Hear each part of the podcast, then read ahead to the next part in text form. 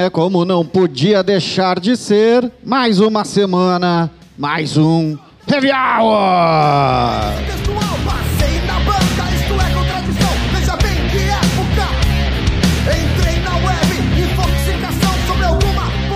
Heavy Hour, uma produção do coletivo Catarse, toda semana gravada ao vivo, agora nas casas das pessoas! É, viva! O show não pode parar e todo, toda semana vai naquela rede fodástica que começa quartas-feiras, 20 horas, na Rádio Ocon 104.5 FM de Pelotas. 21 horas também na quarta-feira vai ao ar na radioarmazém.net de Santa Maria. Quintas-feiras, 19 horas na Rádio Educativa BGV de Rio Grande, ali, bairro Getúlio Vargas. 21 horas na Rádio Ipanema Comunitária 87.9 FM, aqui da Zona Sul de Porto Alegre. Sabadão clássico, 18 horas na Rockpedia, Rádio Rock da internet, rockpedia.com.br. E a domingueira, 19 horas na Rádio A Voz do Morro, Zona Leste de Porto Alegre.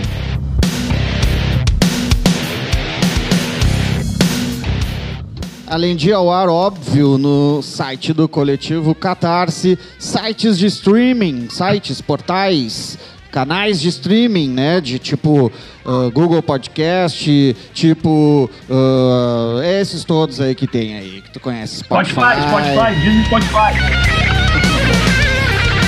Hoje em dia todo mundo conhece tudo isso daí, só, só, só ouve coisa no celular. E também no site dos amigos repórterpopular.com.br, parresia.org.br.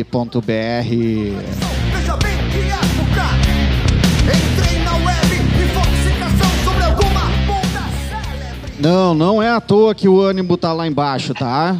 Eu sou o Gustavo Turque, que ancora o programa e como uma âncora, meu ânimo tá lá embaixo. Estou aqui com meus colegas Marcelo Cogo, Bruno Pedrotti e Clementine Tincamô. Com quem mais, Marcelão? Ah, estamos com os sobreviventes do último programa, né? Que, aliás, né, foi, foi muito massa, foi muito legal. E a gente prometeu que ia voltar e voltamos. Estamos aqui com Lilian Rocha. Dá uma saudação aí pra galera, Lilian. Tudo bem? Mais ou menos?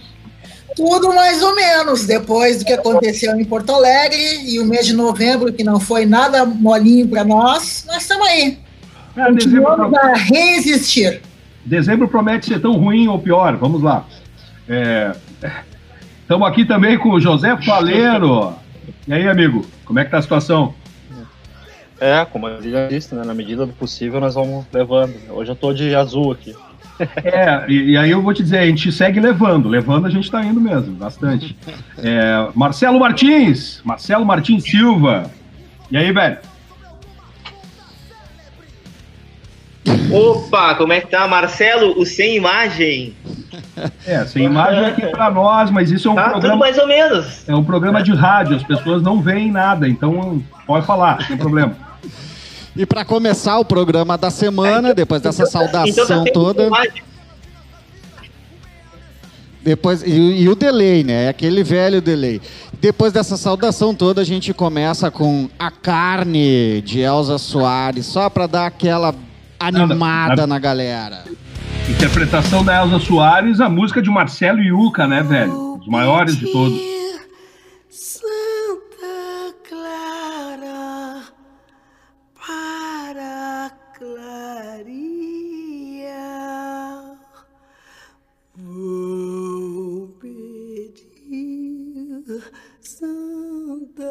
Clara para me ajudar.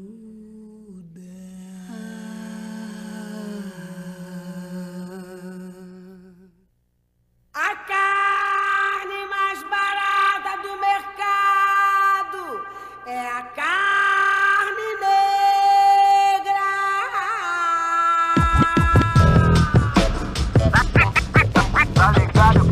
fácil, né, mano? É, mano. A carne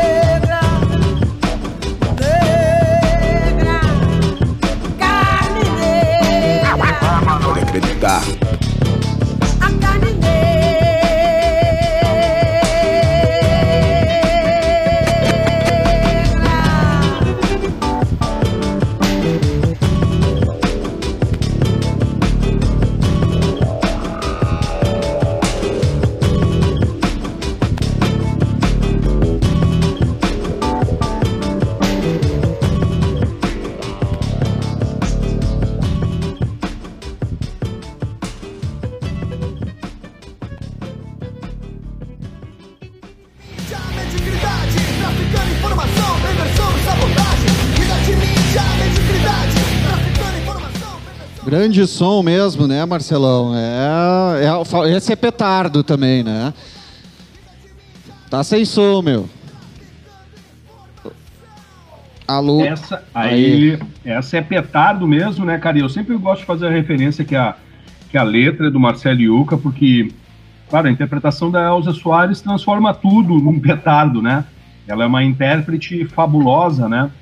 E uma pessoa, uma artista muito importante é, nos últimos todos os tempos, que ela se torna essa referência de, de, de resistência, né? É, mas eu gosto sempre de falar do Marcelo Yuca porque ele é um cara que ele me influenciou muito, assim, inclusive para me manter como músico. Foi por causa do Marcelo Yuca e de uma série de coisas que ele escrevia que eu via na música uma, um grande potencial de transformação, se não da sociedade, pelo menos de transformação da minha pessoa, que já é alguma coisa válida, né? Digamos assim. Enfim, era isso aí. Bom, ah, a gente está aqui não, ah, não necessariamente para falar sobre resultados de eleições, né, mas a gente está fazendo o primeiro programa após resultados do segundo turno das eleições, aonde o grande vencedor foi o Bolsonaro. Ao contrário do que dizem por aí que ele foi derrotado, a minha vista, a minha visão é de que o Bolsonaro ganhou, porque tipo em Porto Alegre aqui ele fez o, o candidato que venceu fez a mesma quantidade de votos praticamente que o Bolsonaro fez em 2018. Em São Paulo a mesma coisa, né? A, a Manuela aqui emi- eh, eh, repetiu o Haddad e o Bolos lá também repetiu o Haddad. Os bairros, inclusive, em que um venceu são os mesmos que o, e se repetiu aqui nessa, nessas cidades.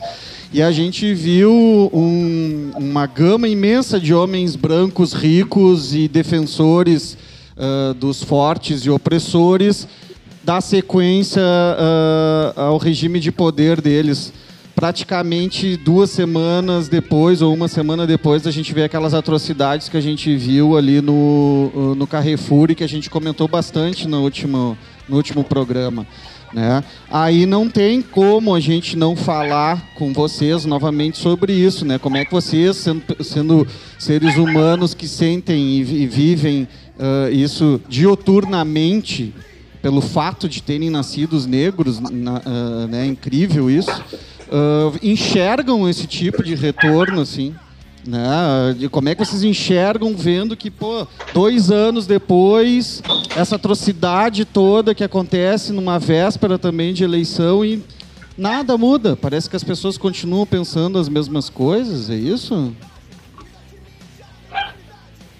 Quem pegar a bola, toca a ficha. É, vou- vamos começar com a Lilian, né? Pra manter a, a coerência do último programa. Só retornando um pouquinho, por que eu escolhi essa música, né? A Carne Negra. Isso, isso. Boa. boa.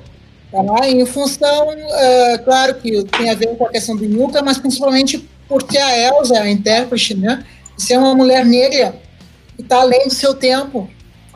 E colocando a frase, então, quando uma mulher negra se movimenta, toda, toda uma sociedade se movimenta em relação a isso, né? E a letra tem a ver com a questão do que aconteceu nesse último mês de novembro, né? O mercado, a carne negra mais barata, continua sendo os, os negros mortos, indo para os presídios, e tem o refrão que diz brigar, brigar, brigar, brigar, brigar, só que chega uma hora que o pessoal tá cheio já de brigar, né? E com relação às eleições, eh, não vejo novidade nenhuma, né? Não vejo novidade nenhuma. Aqui no sul do país, tanto Rio Grande do Sul, Santa Catarina e Paraná, foi onde a grande maioria das pessoas eh, votaram no Bolsonaro, né? Então não seria diferente, questão de dois anos, eh, ainda uma grande rejeição com relação à esquerda, ao antipetismo, o, o comunista que come criancinha, que as pessoas ainda acreditam nisso, né? Ou que vai ensinar sexo nas escolas, ainda o fato das pessoas estarem não querem mais saber, estão despreocupadas que se lixem. Eu não vou votar, eu vou para a serra ou vou para vou a praia. E o pobre que continua votando naquele que ele não se eh, ele não consegue votar no seu espelho, né? O pobre tem que continuar votando naquele que é o senhor da casa grande, né? Infelizmente a gente tem no nosso país as pessoas ainda ah, ficam pensando que, na realidade, o que é igual a ele não é capaz de assumir o poder, né? Então, ele não vota no seu igual, né? É, ou não vota por aquele que poderia realmente dar, talvez, melhores condições, não sei, porque quando a gente estava conversando uma vez em outros grupos, que quando nós somos negros, para nós não, não é muita questão nem na esquerda nem na direita, porque igual para a esquerda ou para a direita, eh, não se vê os negros em cargos de poder em qualquer partido, ou de esquerda ou, ou de direita, né? Eu estava vendo uma foto dos que estavam candidatos de esquerda do sul até o, o norte, e a foto era foto de pessoas brancas. Pouquíssimas mulheres, a grande maioria brancos. Então, na realidade, sendo esquerda ou direita, ainda estamos ferrados igual, né, cara? E o fato aqui no sul de ter ganhado os, os mesmos de sempre é porque eles se assustaram também com cinco vereadores negros que, que vão assumir, ainda bem. Eles se juntaram, né? E tipo assim, olha, essa negadinha tá tomando conta, não vamos deixar. Assumir essa esquerda aí, vai vir mais, e vai vir mais, e vai vir mais. Então, na Lilian. realidade, é bem por aí, sabe? É mais do mesmo. E as pessoas têm, me- têm medo do diferente. Enquanto as pessoas tiverem medo do diferente, vai acontecer isso. O mais do mesmo. Lilian, deixa eu, eu te fazer uma pergunta. Tu acha que, por acaso, ah, as movimentações que aconteceram eh, em repúdio ao assassinato do Beto, tu acha que elas tiveram alguma influência pensando em conjunto com essa questão assim, bah, já, já entraram vários negros na Câmara dos Vereadores, agora vêm esses negros ainda apoiados por brancos, quebrar tudo na rua, perturbar a ordem, tu acha que teve? O Melo apertando a mãozinha do Nagritens. É isso aí. Então, cara, é, fizeram um complozinho assim, tipo assim, não vamos deixar essa negadinha tomar conta, não vamos deixar esses pobres chegar lá em cima, né? Vamos se juntar, não interessa a gente ter algumas divergências, nesse momento é fazer com que eles não cheguem lá. Não chega lá.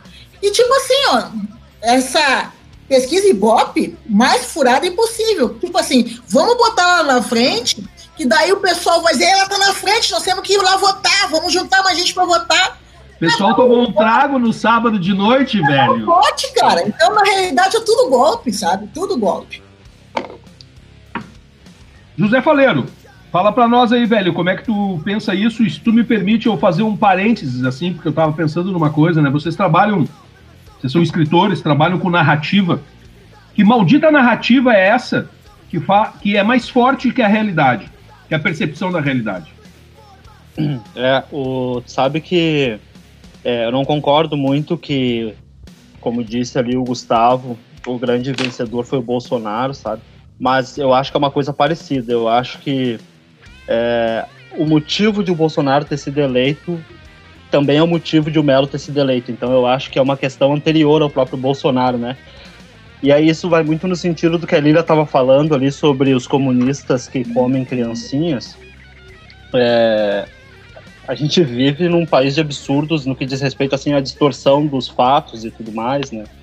É, cara, tipo, eu acho que o grande vencedor da- das eleições aqui foi a criminalização da esquerda, de um modo geral, né? E do PT em particular, né? Então hoje a esquerda é sinônimo de não só de corrupção, mas de projeto ideológico é, inviável, né? E, e quando tu pensa no PT em particular, né? O, o que é muito doido, porque tu pode analisar essa distorção da realidade em- em- de muitas formas. Tu pode lembrar, por exemplo, que quando o Lula saiu do. acabou o mandato dele, o segundo mandato, ele tinha 89% de aprovação, que era um recorde. Isso quer dizer que a cada 100 pessoas que perguntasse, 89 achava ele ótimo. E hoje ele é sinônimo de ladrão para quase todo mundo. Assim. E, de, e não só de ladrão, não só de pessoa é, sem caráter, mas incompetente também. Tem toda uma história de que, de que o Brasil está quebrado por causa do PT, por exemplo. Ou seja, é incompatível com os dados daquela época. Mas tem muitas formas de tu observar isso. Hoje, quando tu olha o que, que as pessoas pensam da Manuela, por exemplo, é um absurdo, né? Comunista, maconheira. É, e aí, cara, eu acho que às vezes a gente não tem a dimensão do absurdo, porque todo mundo tá em bolhas, né? A gente também tá em bolhas, né? Cada um tá nas suas bolhas. E, e é muito raro, assim, as pessoas fazerem o movimento de sair das suas bolhas para relacionar com pessoas de outras bolhas. Então a gente fica com a impressão que a realidade concreta do país é essa da nossa bolha, né? E aí quando tu entra em contato com alguém de outra bolha, às vezes tu toma um susto.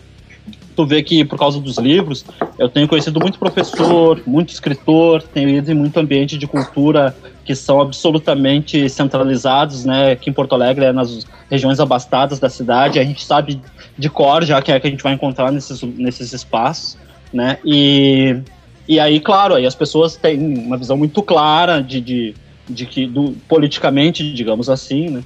E a gente pensa, a gente chega a supor que essa, essa história, por exemplo, da mamadeira de piroca, é, não é possível que alguém acredite. Mas ó, vou, vou dar um pequeno exemplo aqui. Teve uma, eu tenho um brother meu que trabalhava no supermercado comigo e a gente era super, super parceiro, assim, tal. Aí quando eu saí de lá, a gente ficou um tempão sem se falar, ficamos só amigo de Facebook, assim. Não, não se trocamos uma palavra em anos, assim. E aí um dia ele me chamou no, no WhatsApp, assim, e aí, meu, como é que tá? Não, tô bem, aí tá. Aí ele falou, né, o cara, bah, é, deixa eu te fazer uma pergunta. Por que que tu fica defendendo o PT no, no teu perfil, né? A esquerda e tal. Daí eu falei, olha, isso, isso, isso, isso. Tentei me justificar, né? E aí ele falou o seguinte, cara. E aquele dia foi muito foda, assim, porque me jogou num, num, naqueles abismos existencial que a gente cai de vez em quando, sabe? Ele falou, é, eu também gostava do PT, mas ultimamente os caras parecem que ficaram loucos, né? Eles querem botar uma madeira de piroca nas creches. Cara, quando ele falou isso, eu pensei assim, meu, não é possível um diálogo com essa pessoa, sabe? É verdade. O, o cara acreditou nisso, o que tu vai dizer, velho? O que tu vai dizer? Entendeu? O que que tu vai dizer? Outro dia eu tava no boteco lá, e o pessoal conversando na porta do boteco ali, daí o cara dizia assim, é, ó o Bolsonaro aí, por exemplo, ó. O cara é respeitado lá fora, tá Onde? arrumando a casa agora. Eu olhei aquilo e pensei, velho, velho, é uma, é uma realidade alternativa. E eu acho que isso, eu acho que a gente está sentindo os efeitos agora da centralização de tudo, a centralização econômica, a centralização da cultura, a centralização de tudo, sabe? Tudo centralizado ali, né?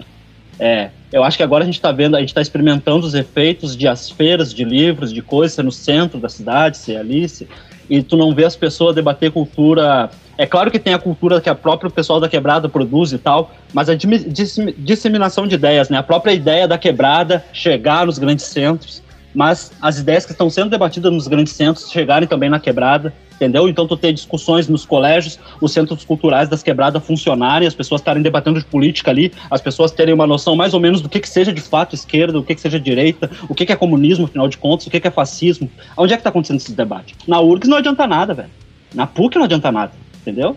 Esse é, para mim é esse o ponto. É, retomando aqui o que eu acho que aconteceu, foi a vitória da criminalização da esquerda. As pessoas elas têm como realidade, por mais que nos pareça absurdo, elas têm como realidade essa visão da esquerda de, de, de incompetência e de mau caratismo. Mas a gente tem também, vou pegar aqui que eu já vou anunciar o fim do, do bloco, tá?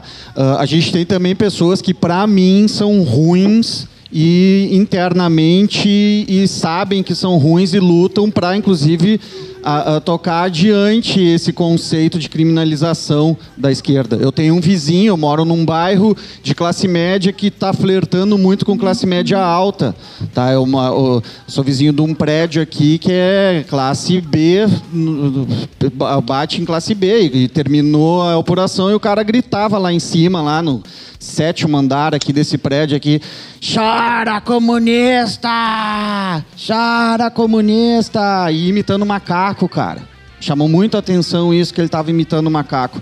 E um dos meus vizinhos de frente da rua tem uma bandeira dos confederados, dos Estados Confederados. Isso aí para mim é um cara que é racista, bota a bandeira né, na, na, na, na- parede, eu só consigo ver quando ele abre o portão. Eu disse, não, peraí, só um pouquinho, a bandeira dos confederados. E é branco, né? Branco careca.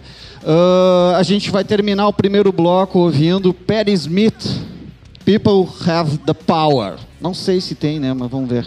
É, não, tem umas pessoas que have the power, outras não, a É, maioria né? não tem. Vamos lá, vamos curtir esse som aí para terminar o primeiro bloco, então.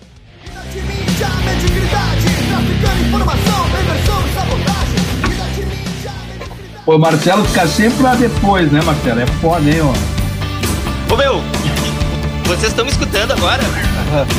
Tamo, louco.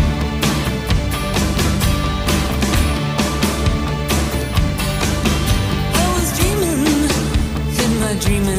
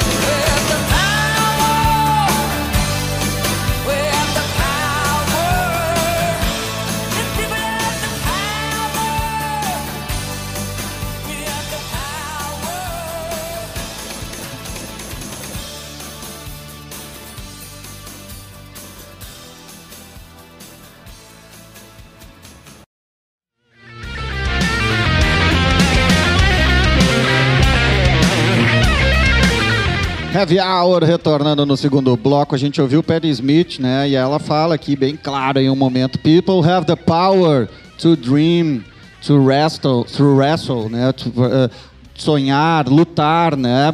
Uh, batalhar. né? Talvez aí esteja o grande, nosso grande poder.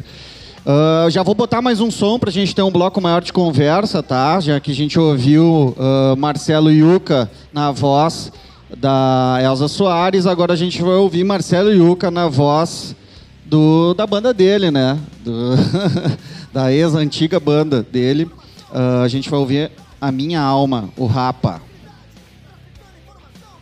A minha alma tá armada e apontada para a cara do sucesso. Os pais sem voz, medo, medo, medo, medo, medo. Às vezes eu falo com a vida, às vezes é ela quem diz qual a paz que eu não quero conservar pra tentar ser feliz. Às vezes eu falo com a vida, às vezes é ela quem diz qual a paz que eu não quero conservar pra tentar ser feliz.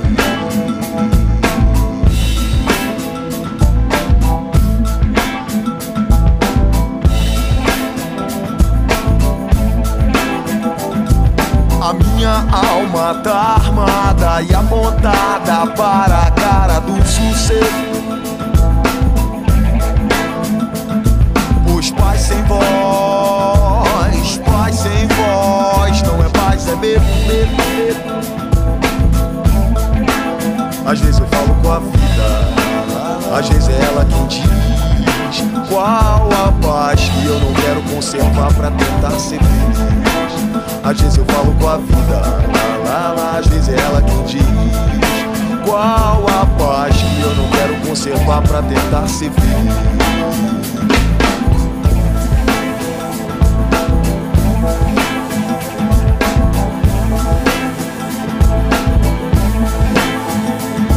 As grades do condomínio são pra trazer proteção. Mas também trazem a dúvida se é você que tá nessa prisão. Me abrace e me dê um beijo. Faça um filho comigo, Mas não me deixe sentar na poltrona no dia de domingo. Procurando novas drogas de aluguel nesse vídeo coagido. É pela paz que eu não quero seguir admitindo.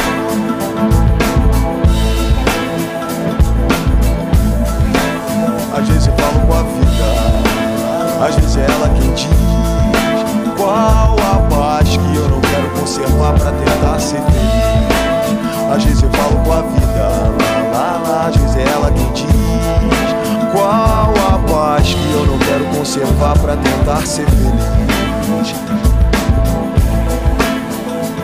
As grades do condomínio são pra trazer proteção. Mas também trazem a dúvida se é você que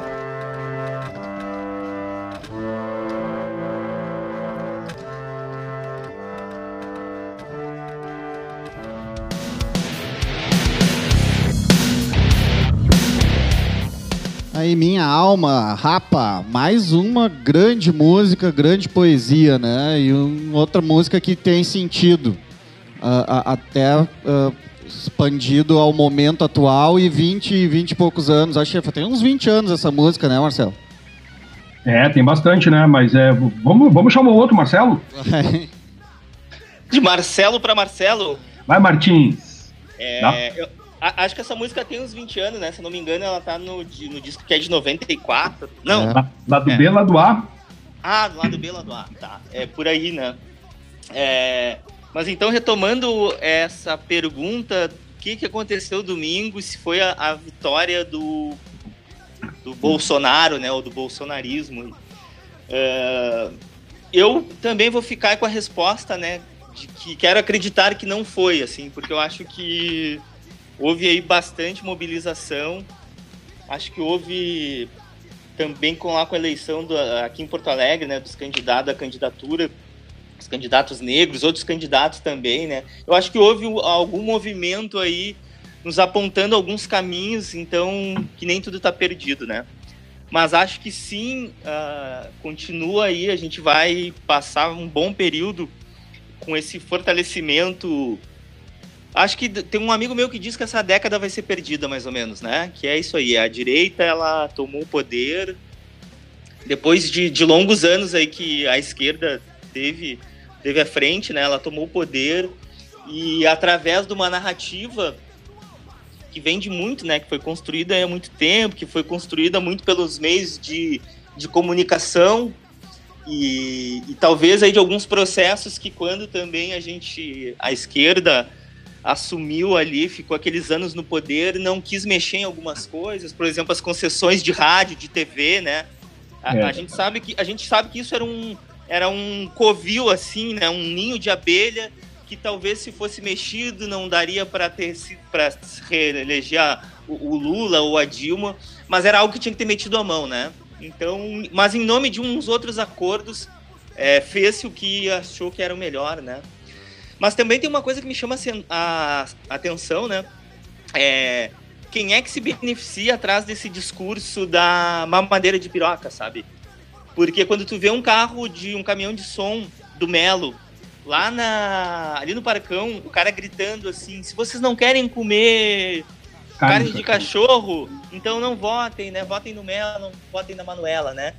E aí eu me pergunto assim, quem é que de fato, quem é que tá ganhando com isso, né? Com essa, com essa é, espalhando esse monte de desinformação, de essas ideias absurdas, porque tem gente lá na direita que sabe que isso é estapafúrdio e que é besta, mas que isso, né, mantém eles no poder, né? Que isso aí é, cria esse exército aí de desinformação, né? Então assim tem gente muito bem informada que tá ganhando com essa desinformação, né? E é essa galera aí que, claro, além da desinformação, também essa galera que a gente precisa se organizar para combater, né? E, e acho que em relação a outra, essa questão aí da, da pauta racial, em outra, em, por exemplo, né, em outros momentos aí da organização, então da esquerda, em que de alguma forma isso ficava um pouco mais de lado, ou que a gente também apazigou isso através da, da secretaria lá da diversidade, da igualdade racial, né?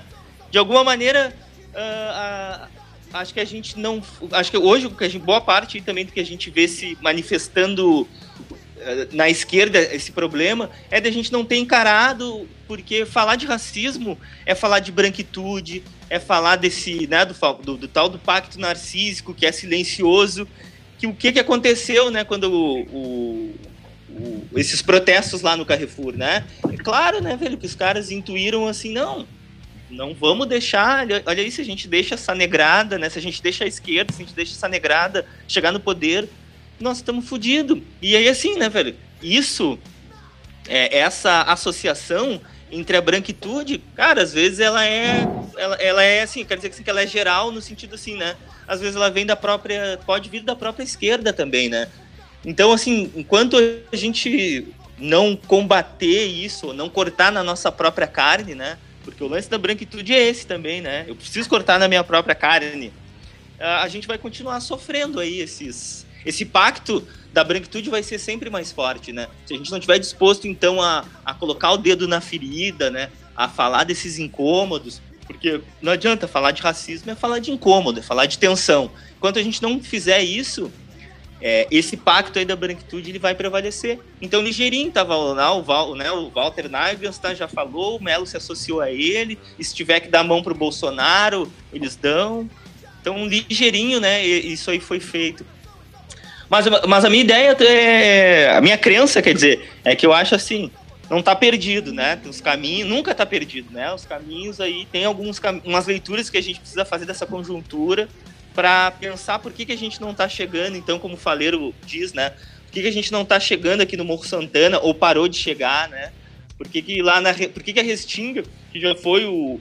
Né, um das regiões que, que o PT ganhava assim disparado, velho. Por que, que o Melo ganhou, o Bolsonaro ganhou, né? O que, que foi que a gente parou de se comunicar aí com, é, com, a, com a periferia, né? Por que, que a gente parou de fazer esse trabalho de base? O que, que é que aconteceu? Acho que a gente tem que pensar nesse caminho aí. Pois é, eu queria aproveitar o gancho do que, do, do que o Marcelo falou. É, na verdade, o que me chamou a atenção a mim nessas eleições também foi o, o nível de abstenções de voto branco e nulo, que se tu juntar esses três, tem mais votos do que o... ou não votos, né? Do que o, o Melo, né? E, bom, eu acho que tem muito que, tem muito que ver com, com a questão do cansaço que vocês falaram também, né? Ou do desinteresse e também da manipulação mediática. Mas também, talvez, é um certo desencantamento, né? E do sistema político tradicional. Talvez as pessoas, esse sistema não faz sonhar tanto como outras coisas, né? Só que talvez não sabemos muito bem como como é, propor, proporcionar, né, que as pessoas, sei lá, sonhem, sigam sonhando. E hum, nesse sentido, eu acho que isso conecta bastante com o que vocês estão falando, que não tem é, penetração, entre aspas, né, da esquerda é, e da esquerda como um todo, né, ou talvez não tem tanto, é, até anarquista, né, dentro das periferias. Enquanto me parece que tem um crescimento cada vez maior das igrejas evangélicas lá dentro. Né? E então, como vocês são fazedores de cultura, né, eu queria perguntar como que vocês têm lidado com, com a igreja, né, nas suas é, interação com, a, com as pessoas. E, e, e, bom, eu acredito que fazer cultura é fazer política também. Então, é mais minha pergunta em sentido: se vocês enxergam também a, a igreja evangélica é, como um problema político, digamos assim. Bah, eu. A, a primeira, assim, né? Quando eu te pergunto assim, ah, como é que eu né, lido assim com a igreja? Eu não lido com ela de jeito nenhum, né? É um assunto que não passa. não passa nas minhas. Na, na, de alguma maneira, naquilo que eu escrevo, não passa, né? Mas sim, né? Eu boto fé que eles ocupam e eles fazem uso político e eles têm ocupado cada vez mais, né? Um lugar muito muito, muito grande, assim, um lugar de, inclusive, de que é, onde políticas públicas deveriam estar tá funcionando, né? É, tá ali a igreja ali cumprindo um papel, né? De, de não só de aconselhamento, mas muitas vezes é, é, atender materialmente a necessidade uh, das pessoas. E, por exemplo, né, eu acho impressionante, assim, tu vai aqui no, no morro, assim, tu vai subindo e tem umas quatro, seis igrejas, assim, da graça de Deus, do ministério não sei o que, que tu nem sabe, que tu nunca ouviu falar, né? E eles uh, vão tendo um poder, assim, muito forte ali de organizar a, a comunidade, né? E que antes, inclusive, era um espaço que as religiões de matriz africana ocupavam, né? Tinha aqui no morro, ainda tem assim, mas tinha muito assim, era muito forte assim, né? E eles estão tomando assim, né? E aí também tem essa história de alguma associação que eles tenham com tráfico, né? No, é, é preocupante assim o uso político que se faz disso, né? Não sei também ao certo, né? Como é, como combater, não sei se seria essa palavra combater, né? Mas como fazer frente a isso. É que tem uma questão aí que antes, né? É claro que a gente tem que chegar nas bases, né? A cultura, mas é, com relação às igrejas evangélicas, né? Antigamente, quem fazia um trabalho político, né? Que trazia as questões políticas e de cidadania era pastoral, né? Que era ligada a Leonardo Boff, Paulo Freire, tinha uma outra concepção, né? Assim como as casas de matriz africana. Daqui a pouco foi sendo re, uh, retirado esse, esse trabalho de base que era feito pelas pastorais, que era várias pessoas da, da pastoral eram do movimento negro, eu me lembro, que, que tinha um outro tipo de trabalho, né? Ou seja, era de construir junto e começaram a ser substituídas por uh, igrejas que muitas vezes é, trazem a, a questão uh, da pregação, né? Da pregação e não da questão de fomentar o pensamento, né? Não de fomentar que as pessoas se estruturem como cidadãs, né? Então modificou isso. Agora, como fazer? Porque as pessoas, é claro, é, é, quando a cultura não está lá, ou quando o próprio Estado não está lá em formato de ajudar em saúde, é, educação, cultura, outras pessoas tomam conta. Em alguns momentos é o tráfico, e nesse momento a gente tem visto muito a, a igreja evangélica ligada a canais de televisão que também ficam durante tarde e noite e dia colocando pregação, pregação, pregação para as pessoas. Então, como chegar e, e modificar isso, né? A gente estava discutindo em grupos, né? Que a base, as bases ficaram completamente perdidas nesses últimos anos à esquerda. A esquerda se centralizou pela questão do próprio poder, porque quando pegou o poder, esqueceu do seu seu tempo anterior, que era muito ligado com essas questões de construir coletivamente com, com a comunidade, e foi se aliar a outros, né? Digo a esquerda em geral, não só o PT, mas os outros partidos também, alguns foram mais fidedignos, mas o PT fe- fez muito disso, foi se aliar com outros para conseguir cada vez mais poder, né? E esqueceu das suas bases. Eu acho que a gente, como cultura, eh, eu vou muito e tento ir muito em escolas, né, para fortalecer, mas não adianta unicamente uma pessoa, outra, um escritor ou outro. Eu acho que tem que voltar a ter estruturas que levem de uma forma como era antes, com programas de cultura e de expansão de programas de educação para as periferias. E, ao mesmo tempo, eh, poder. eh, porque onde não existe onde não existe, vai ser ocupado por o que tem. E o que tem nesse momento é o tráfico e as igrejas evangélicas, né? Então, as pessoas vão naquilo que elas se sentem acolhidas. E estão sendo acolhidas pela igreja evangélica. Enquanto não houver um outro tipo de acolhimento, elas vão atender aquilo que é a necessidade delas. Faleiro, temos ainda dois minutos aí no bloco. Bah, dois minutos não dá nem pra sair. né? Pois é, vamos fazer assim, ó. Eu vou derrubar uma das músicas aqui e aí tem mais tempo, então vai, toca a ficha. Massa. Tem um reggae aqui que eu acho que eu vou derrubar. Não, não, não, não. Não, tô saindo, tô saindo. vai, vai tocar o teu reggae, fica frio. Vamos lá, Faleiro. Não, eu, eu sei lá, eu vou tentar complexificar a coisa agora, porque eu acho que é, é, eu acho que as coisas costumam ser mais complexas do que eu e a esquerda e a direita é, a tendência de apresentar as coisas, né? Tu vê que eu tava falando antes sobre essa falta de intercâmbio dos debates, sabe? Eu acho que o debate público ele tem que ser generalizado, descentralizado, as pessoas têm que estar debatendo e tudo. E isso passa por ah, descentralização da cultura, inclusive é, descentralização econômica e tudo mais, ok. Mas eu vou trazer um outro problema também. Eu acho que sim, a gente tem que pensar no, no trabalho de base e tal. Aí as pessoas até falam, eu- eu- isso é uma viagem, as pessoas até falam, olha, temos que voltar a fazer trabalho de base. Tá certo que as coisas podem ter sido melhores em algum momento ou outro, pontualmente, mas de modo geral, historicamente, as periferias são abandonadas nesse país. Sabe? Tipo, nunca teve um trabalho de base efetivo que, que, que fizesse uma grande diferença. assim. Nunca teve isso, entendeu? Então, claro, é importante a gente pensar nesse trabalho de base, mas, é, por exemplo, agora nessas eleições aqui, o, porra, a Manuela só venceu na, no leste, é onde está o Pinheiro, por exemplo. Não ganhou no Bonfim, não ganhou. Então a gente tem que discutir também o que, que essas pessoas, como é que. Porque não é certo essa. Eu acho que é simplista essa visão de, nossa, a periferia é alienada, É nós estamos na. O pessoal da classe média ali é, é culto e tem que levar o. Porra, né? Olha o Bonfim, olha a cidade baixa ali, ó. Votaram no Melo em peso, né? Então é uma coisa um pouco mais complexa. Como é que, como é que vai fazer letramento é, racial, letramento de classe, de gênero nessas pessoas também? Não é só o pessoal da periferia, essas pessoas tem muito ignorante ali também, que tem todos os acessos, tem todos os recursos, tem tudo para desenvolver o pensamento de alguma forma e não faz isso. Né? É boçal mesmo assim, sabe? Foi o exemplo que eu É. dei aqui dos meus vizinhos, né? É, exato. E eu ia voltar nisso que tu falou, porque tem sim, né? Tem os mau caráter. Uma vez eu tava falando, antes da do Bolsonaro, que o Bolsonaro veio, escancarou, assim, acho que muita gente que a gente olhou, meu Deus, como é que eu era amigo desse cara, como é que, né, ele vota no Bolsonaro. Né, ele escancarou isso. Então, antes desse, desse cara sair do esgoto, assim, é, eu tinha um amigo meu que depois eu descobri que ele era quando o Bolsonaro surgiu, ele votou no Bolsonaro e tal. Mas antes de o Bolsonaro surgir, eu tava trocando uma ideia com ele, política, cara, eu tinha, eu era ingênuo. Eu tinha certeza que por ele ser um cara que era meu amigo, enfim, ele tinha um pensamento mais ou menos de esquerda. E a gente entrou, começou a falar de política, né?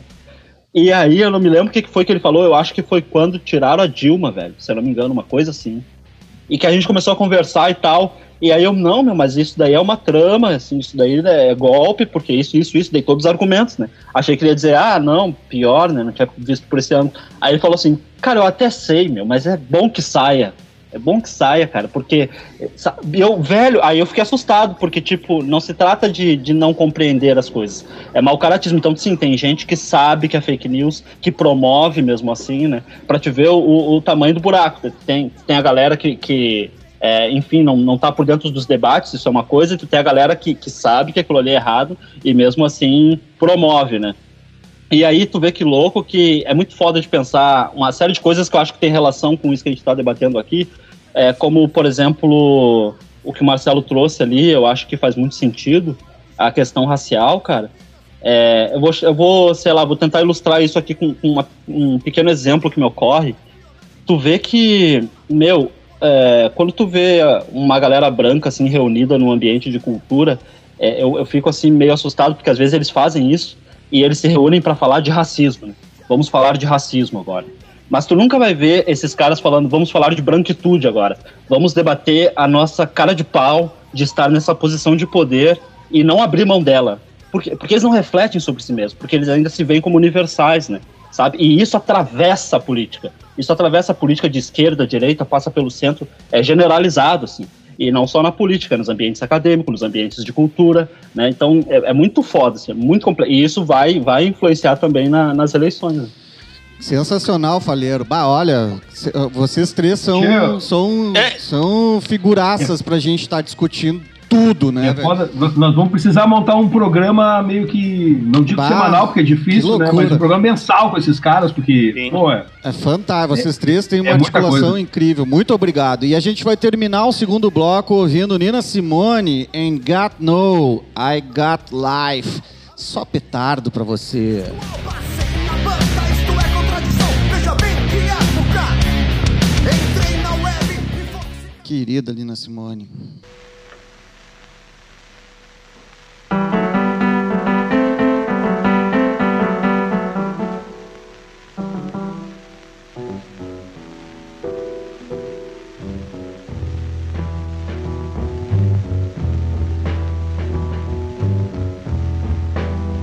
Ain't got no home, ain't got no shoes, ain't got no money, ain't got no class, ain't got no skirts, ain't got no sweaters, ain't got no perfume, ain't got no love, ain't got no faith. I ain't got no culture. Ain't got no mother, ain't got no father, ain't got no brother, ain't got no children, ain't got no aunts, ain't got no uncles, ain't got no love, ain't got no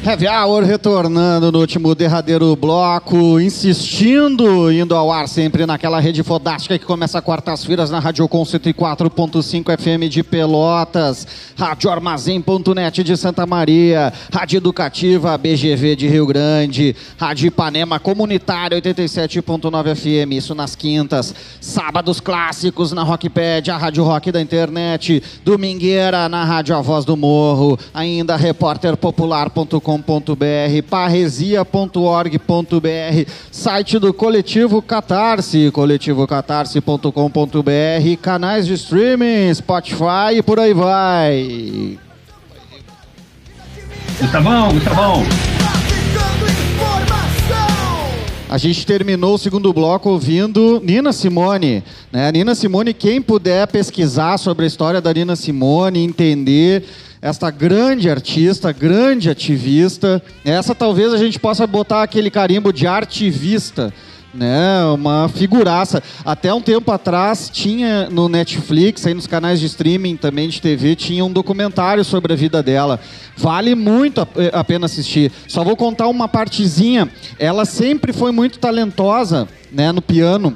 Ela fazia piano clássico. Eles tinham eh, eh, agora eu não me, não me lembro bem se ela foi adotada ou colocou, porque viram isso, colocaram ela numa escola de piano clássico. E ela era simplesmente a melhor da escola. Isso pré-adolescente, 12 anos por ali, que, eh, ou mais um pouquinho mais velha talvez. E, e o seguinte, cara, aquela escola de piano clássico que ela tava lá era uma escola grandona né, grandona e tinha aberto uma, uma, uma vaga de piano clássico numa, não sei se é orquestra, onde seria, mas que essa escola deveria indicar alguém para ir para lá. Que, que esta escola, a professora dessa escola fez e indicou outra pessoa, que nitidamente era inferior a Nina Simone. Por quê? Vamos ver se vocês sabem aí por quê, gente. Hã? Vamos ver, sim, porque a Nina Simone é negra, racismo direto. Não é por causa da cor dos olhos da E Nina aquilo Simone. né? ali, e aquilo ali moldou a Nina Simone. Ela ficou com uma raiva intensa dentro de si, chegou inclusive a se envolver posteriormente com os Panteras Negras, entre várias outras atividades que ela seguiu, e ela tomou aquilo para ela e aquilo moldou essa grande artista que virou a Nina Simone. Ou seja, às vezes, né, aquilo que te fere te fortalece e te levanta também. Né? Isso é um caso é um caso muito claro e evidente com relação a Nina Simone. E agora, sem mais delongas, a grande música indicada por Marcelo Silva. Aí agora a massa! é Lee Perry, né? Ô tia, olha só, Gustavo, tu não quer deixar eu dar um recado antes de colocar a música do Marcelo Silva, porque depois ele vai ter que falar sobre a música do Marcelo Vai, Silva. vai, dá um recado. Tá, vou dar um recado, né, meu companheiro? Que é o seguinte: é esse programa, assim como uma série de outras produções do Coletivo Catarse, só é possível porque há o apoio de várias pessoas é, que nos apoiam recorrentemente na nossa campanha do apoia-se.com, ou se depois a gente dá uma olhada como é que é o endereço do site direitinho. Mas é, então, se você gosta de ouvir o Happy Hour e gosta também de uma série de conteúdos que são produzidos pelo Coletivo Catarse, entra lá no nosso site, coletivocatarse.com.br, dá uma olhadinha como é que entra no Apoia-se, como é que faz para participar dessa campanha e também participar, inclusive, desse programa maravilhoso que vocês estão ouvindo. Bom, era só isso que eu tinha para dizer nesse momento. apoia.se barra coletivo catarse, mas que nem o Marcelão falou, tá lá no site do coletivo catarse, tá o bem destacado no, no menu, acessa lá e nos apoia, que é importante. A gente vai ouvir Lee Perry, Mouth Murder Dub, aí depois o Marcelo nos explica. Vamos lá curtir uma regueira.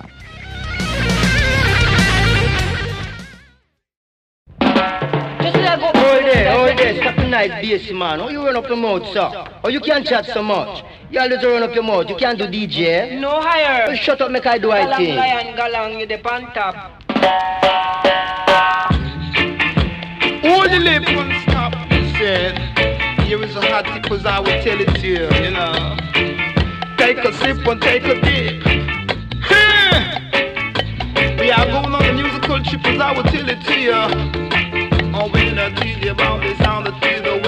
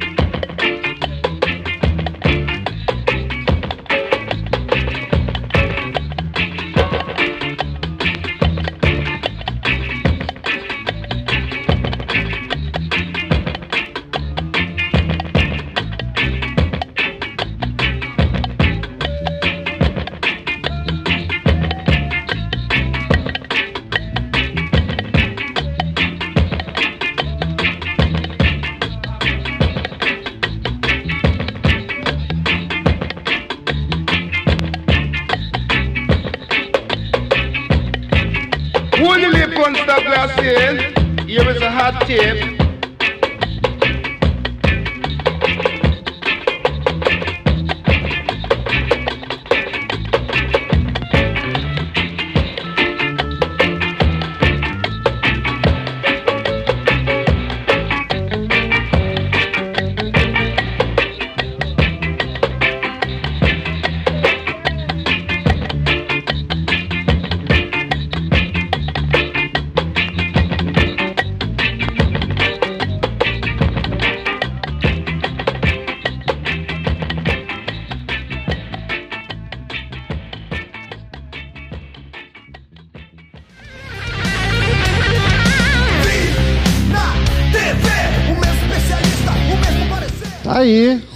Marcelo.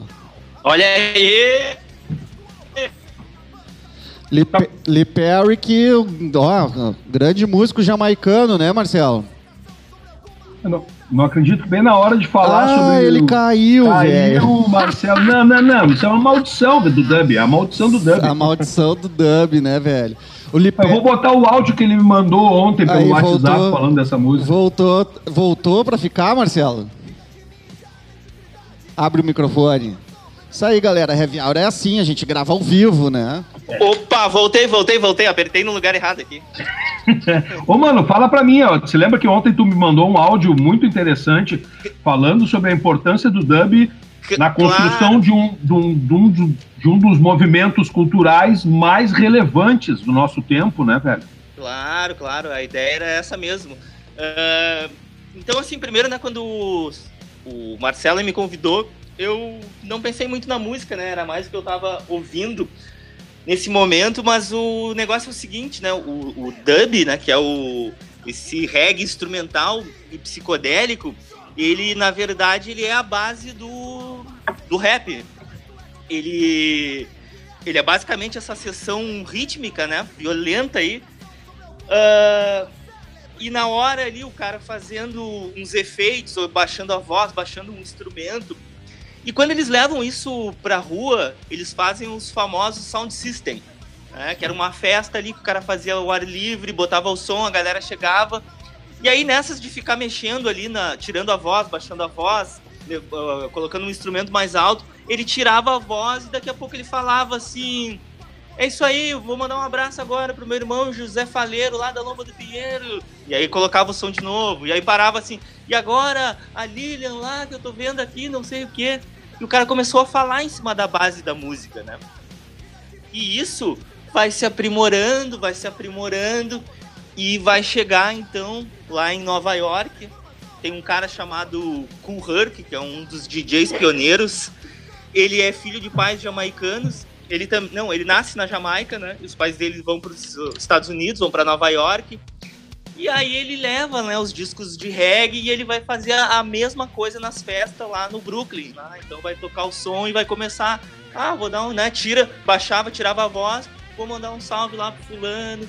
E aí os caras começam então a falar.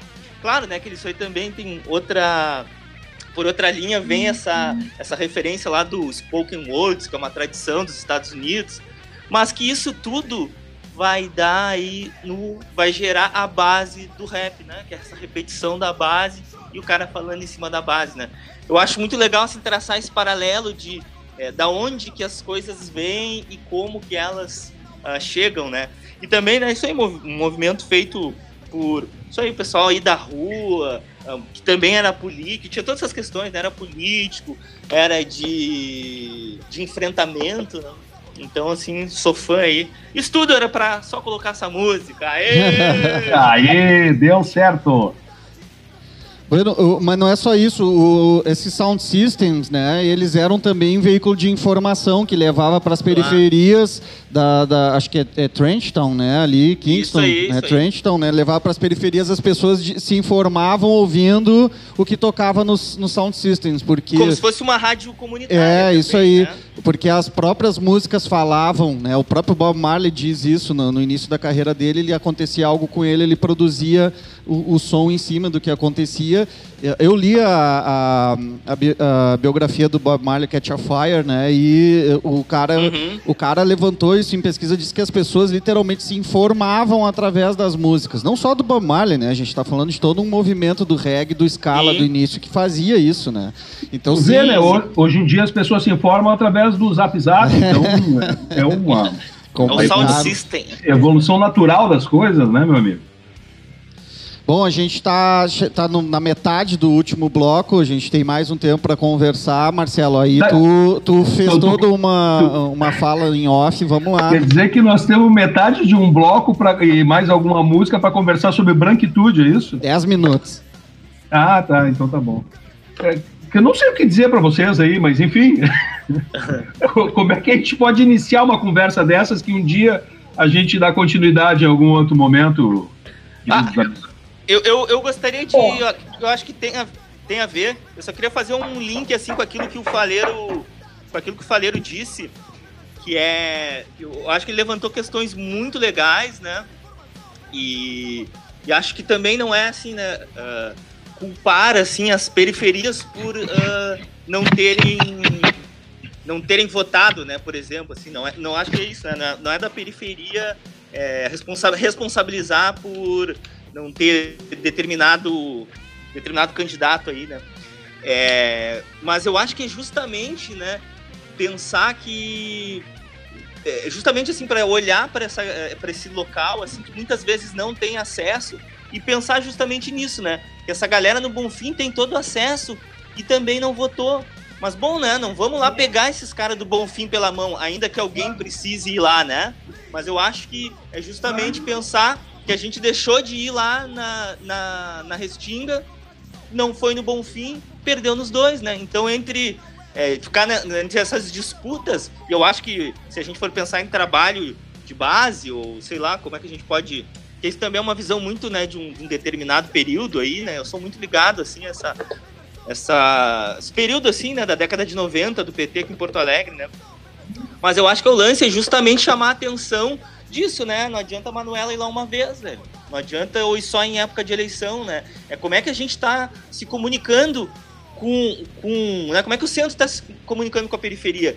E também, né, quando a gente fala em trabalho de base, ah, claro que antes tinha uma ideia de tutela, né? Então não é ir lá tutelar as pessoas, é ir lá ouvir, né? É ir lá ouvir, é construir junto, né? É, e acho que isso tem a ver, talvez, com um papel que é da branquitude, né? Que, que, que, foi, que foi feito, né? Que era essa ideia, não, nós vamos lá educar esses caras, nós vamos lá ensinar para eles como é que eles fazem, nós vamos lá, é, que é a história do povo, vamos ensinar o povo como é que se faz política. Não. É, não, a ideia é não tutelar, mas como é que a gente acessa aí, como é que a gente não. Como é que a gente mantém esse canal aberto? Que trocas são possíveis, né? Cara, gostaria, de, Resti- convi- a gostaria Re- de convidar. Ô, desculpa, Gustavo, mas Não, eu gostaria só de convidar dizer- a Lilian para falar um pouco sobre isso. Só ia dizer que na Restinga a Manuela ganhou no segundo turno. hein? Ah, beleza, beleza. Acho que. Tem certeza? Acho que não. Olha, o, Eu o- não pessoal, não. o pessoal da Restinga tava falando de um outro grupo isso, mas eu tô procurando aqui. Vamos... Não ganhou, não. Perdeu. Não, não, foi só, só na Zona Leste, Não, velho. foi na Zona Leste. Leste. Então, Já que a tá. gente tá falando de branquitude, eu tava procurando uma frase do Emicida que eu acho interessante colocar aqui, tá? Que ele diz assim, ó. Não gosto da palavra tolerância, mas da palavra respeito. Tolerar é permitir a existência, mas desde que você saiba aonde é o seu lugar e que você não está certo. O certo sou eu. Chegamos em um lugar tão deprimente que nós estamos nos contentando com o fato de sermos tolerados e não respeitados. A branquitude tem isso, né? Ela te respeita desde que. De respeito, não, te tolera desde que tu fique no teu lugar. O de subalterno, né? O de segunda classe. Porque, na realidade, quando é necessário se dar conta dos seus privilégios e cortar na carne, né? Cortar na sua própria carne, eles não querem saber. Isso a gente viu muito quando teve a questão das cotas, né? Quando os filhinhos dos papais, né, é, perceberam que iam perder suas vagas na, na URGS, né? Porque chegar o pessoal das cotas, dos negros, então assim, ai, é um discurso maravilhoso, de esquerda, de direita, do centro, não interessa. Ai, que bom que todos possam acessar a universidade. Desde que não seja a vaga do meu filho, né? Vai fazer medicina, porque o avô dele é médico, o bisavô também era médico, meu filho também tem que ser. E vai concorrer a sua vaga para um outro, que é um negro. Então, a branquitude tem que rever os seus conceitos. É muito fácil dar tapinha nas costas. Ah, não! É meu amigo, mas é um amigo, aquele tipo do amigo da casa grande, né? Ou seja, enquanto tu for pra limpar tua cozinha, para fazer um bolinho para ti, para fazer um café, o tipo, é da família, né? É da família, mas é a empregada doméstica que continua acordando tarde para servir o cafezinho e o bolinho, diz, não, afinal, criou minha filha, né? Criou meu filho. Então a branquitude tem que se dar conta que existem, sempre existiram privilégios e que tem que se dar conta que alguma coisa ele vai perder. E, e quando chega nessa questão de perder, não quer, né? Foi exatamente o que aconteceu com o Wagner, o Walter Nagsen, né? Ele teve uma votação baixíssima para ser prefeito. E daí ele chegou e falou assim: ah, essas pessoas que não têm nem formação, como tem formação? Tem gente com pós-redação ali, coisa que ele não tem. Ah, né? Então, fudeu, na verdade, essa necessidade de se enxergar. Enquanto estiver em posição de subalternidade, aí tudo bem. Aí tá meu amigo, meu amigo negrão, né? O meu amigo do peito. Mas quando tá na, na concorrência, concorrendo na, da mesma forma, daí sim. Aí não. Aí não, né? Ah, não, peraí. Chegaram lá, que isso? Vamos dar um freio, né? Então a branquitude tem que se dar conta e discutir entre eles. Porque ah, nesse mês de novembro nos convidaram para N's lives, N discussões, né? Mas na realidade, ah, se coloquem, se coloquem. E vocês estão se colocando de que forma? Estão pensando nisso? Ou é só na hashtag Vidas Negras Importam? O que, que tu está fazendo como ação para mudar isso? Né? Se repensar. De que forma? Abrir mão, de repente, se alguém no teu emprego uh, tem um cargo e se tu percebe que aquele negro é muito mais capaz do que tu, tu abriria a mão para ele chegar e teu chefe, não, é o fulano que tem que ser? Tu faria isso? Então está na hora de repensar essas questões. Vai cortar na carne? Vai. Mas para ter uh, um país democrático e com equidade, é necessário que seja repensado isso. O, o José Faleiro falou para nós aí agora há pouco essa questão de é, o branco se enxergar, o branco e a branca, né? Vamos ser equânimes no gênero, é, se enxergar como universal. É, isso a gente já tinha visto, acho que numa, numa poesia do, do, do Jefferson, né? É, Tenório está até num, num, disco da Bataclan que fala, né, a respeito dessa questão do que os brancos se enxergam como realmente, né? Então a literatura é uma literatura de vocês, é literatura negra. Se eu fosse escritor, seria tão somente literatura, não é? Então, é, sei lá, fala um pouco para nós sobre isso daí, Faleiro. É, na real, eu queria pegar esse assunto por outra ponta, que, é, cara, uma vez eu estava lendo um romance extraordinário de uma escritora norte-americana, negra, né, Toni Morrison, que, se eu não me engano, era o Olho Mais Azul, e, e eu acho que como todo escritor faz, né, eu estava lendo aquilo é, não simplesmente de modo a consumir, sabe? Eu tava, eu tava aprendendo com ela, né? Olhando, tipo, como é que ela faz aqui, né? É, tentando absorver a técnica dela, né? Um romance extraordinário mesmo. E tem uma passagem, cara, que que o, tem a primeira é, tem uma cena que é a primeira menstruação de uma menina e tal. Uma cena absolutamente fantástica, assim. E, e, e como eu estava imerso intelectualmente naquilo, né? É, eu fiz algumas reflexões, é, eu fiquei pensando, cara, nunca ia me ocorrer de falar sobre isso, sabe? Nunca ia me ocorrer de falar sobre isso num texto meu. Por mais que eu fizesse uma protagonista mulher, eu não consigo me colocar. Eu posso. Vai ser bizarro, porque essa mulher, a visão de mundo dela vai ser a minha, que é uma visão de mundo de homem. Eu não ia me ocorrer isso, sabe? É, e isso é um detalhe. Imagina quantas outras coisas mais. Por que, que eu estou traçando esse, esse paralelo do, de, de gênero com raça? Porque eu acredito assim, cara, não é possível que uma pessoa. Minha opinião, né? Eu vou dizer uma coisa que talvez seja polêmica agora aqui. Não é possível que uma pessoa branca seja antirracista, sabe? Não acho que isso seja possível. É, eu acho que o mais, o máximo que uma pessoa branca pode fazer é se policiar e tentar, é, sabe, se desconstruir o quanto ela puder, né? Ela vai perceber o preconceito em si mesma e vai desconstruir isso para se tornar uma pessoa melhor e eu acho que vai morrer sem conseguir se tornar, se tornar de fato antirracista. Por quê? por- pelo mesmo motivo que eu não acredito que um homem pode ser ah, antimachista, digamos assim, antimisógino. Não acredito nisso. Eu já me flagrei com pensamentos e comportamentos machistas, entendeu? Eu posso dar muitos exemplos aqui, né? É, não só em mim, mas na minha conformidade, quando eu tô numa roda só com homens e tem aquela masculinidade tóxica, tóxica, o peso da tradição de tu não conseguir dar um apito nos caras, simplesmente um apito, velho. Ô meu, isso aí não é legal. Velho, não é fácil fazer isso. Tu, porque é tu contra o peso de uma tradição, entendeu? E isso é pesado. E não só às vezes a gente não consegue dizer isso, como a gente às vezes reproduz isso. Às vezes a gente reproduz um comportamento machista, sabendo que aquilo é um comportamento machista, e às vezes a gente nem se dá conta que aquilo é um comportamento machista. Por isso que eu gosto de, de traçar esse paralelo. Eu acho que a mesma coisa acontece, né, na, nas relações ah, raciais, né, cara? Ah, como é que tu vai, como é que uma pessoa que não experimentou racismo na pele pode ser antirracista, né? Porque veio uma tem, tem aquela frase da se eu não me engano é da puxa agora não vou lembrar de quem é aquela frase não basta não ser racista tem que ser antirracista sabe Sim. É Angela Davis. é, isso, olha, eu, eu, eu não quero me tornar obscuro aqui, mas eu vou tentar, tentar dizer o que eu tô querendo dizer. É, isso coloca a coisa aparentemente em- em- de maneira ternária, três termos, né? Então tu tem o racista, né? Do outro lado tu tem o antirracista, e no meio tu tem o não racista, que não chega a ser antirracista, então tem um meio termo ali, né? Só que eu acho que é, essa é a minha interpretação dessa frase dela. Eu acho justamente o contrário. Eu acho que ela nos conduz para um modelo de reflexão binário. Por quê?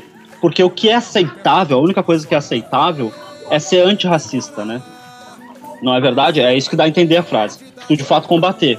É, se tu é racista ou não racista, tu está num modelo que, que não é o ideal, né? Porque a gente precisa do combate a isso. E como eu tô dizendo que eu não acredito que um branco possa ser antirracista, o máximo que ele pode ser é não racista, digamos assim, é, isso vai acabar onde? Em política pública. Né? Por quê? Porque o cara, como disse a Lira, como disse o Marcelo, é, não, olha, não adianta a gente alimentar a esperança de que as pessoas é, cortem a própria carne. Isso não vai acontecer. Antes de se refletir as questões de raça, lá quando se debatia muito a questão de classe, o próprio Brecht vai dizer que o, que o, o opressor ele não vai ceder o poder assim, nossa, eu tô errado, vou sair aqui porque tá errado. Não vai. É na marra, velho. E essa marra é a cabeça cortada na França, é a Revolução Russa, é a Revolução Cubana, né? E pode acontecer de maneira democrática também, mas aí é políticas públicas. Tu não pode esperar que, que, que, que, que, as pessoas brancas. Não, eu acho que pode. É, tu não pode esperar que as pessoas brancas saiam desse lugar de poder, assim como os homens não sairão do seu lugar de poder. Pra, pra- só para encerrar, vou dar um, um- um exemplo da minha vida particular aqui, que é o seguinte, ó. Rapidão, juro. É, cara, no colégio, é, o- o- é, não tinha, no colégio que eu tava estudando recentemente, não tinha um professor preto, tá ligado? Era todos brancos. E aí, olha que engraçado, eles estão no, eles estão debatendo as coisas de hoje, então eles estão debatendo é, a falácia da meritocracia, isso não existe, tudo e tal, beleza. Então, no discurso, tá bacana. Aí a, a gente fez um trabalho que era fazer propor ah, algumas propostas, fazer algumas propostas para a escola e tal. Aí eu fiz o meu ali e tu tinha que ter dizer de onde tu ia tirar dinheiro para viabilizar aquilo. Aí eu falei, olha, uma coisa que eu achava interessante era a gente ter um grêmio aqui e tal, porque para os alunos se organizarem e poderem contrapor, né, com- junto com, com o corpo de professores, eu achava interessante. Os alunos têm uma outra relação com a escola. E, e aí, para viabilizar isso, eu coloquei no meu trabalho assim, ó, eu sugeri que se não tivesse dinheiro público, que se tirasse 10% do salário de todos os professores, porque professor universitário ganha bem, e eu achava que era uma causa que valia a pena. Aí ele ficou louco. Cara, mas por que o meu salário? Pô, me esforcei para estar aqui.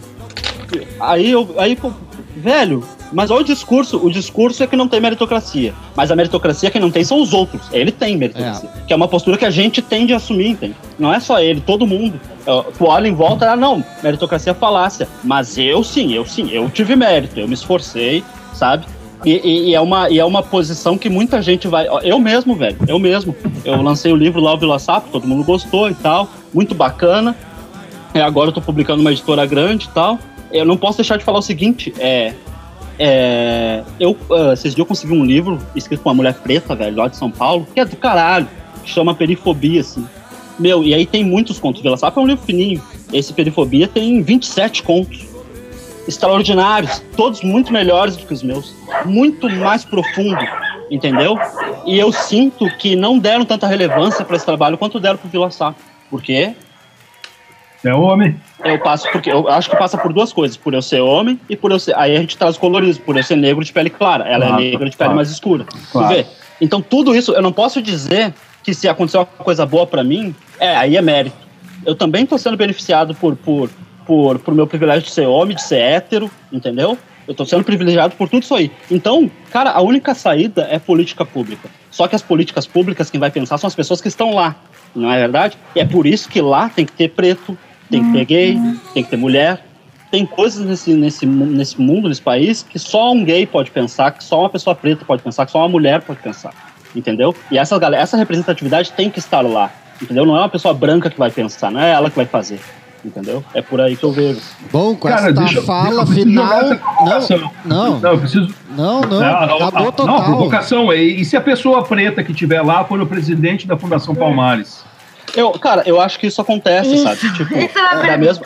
Pois é, eu acho que isso acontece. Paciência, né? Ele não é nem de longe, se tu pegar esse cara, ele não é, digamos, Acabou o programa, galera. da população negra, na verdade. Eu Sim, acho que eu acho que a partir do momento que tu começa a garantir. O Brasil tem aí 54% da população é negra, se eu não me engano. Se tu garantir essa, esse 54% é, Valeu, nos ambientes de poder, na política, é, enfim, acadêmicos, cara, é muito improvável que todos sejam o cara da Fundação Isso Palmares. aí. Tá? Obrigado. Faleiro. Obrigado, Marcelo Silva. Obrigado, Lilian Rocha, colegas. Valeu, gente. Terminou. Semana que vem tem outro. Ah, hour até semana que vem. Ah, depois dessa intimação do José Palermo, vamos fazer um. É uma existência.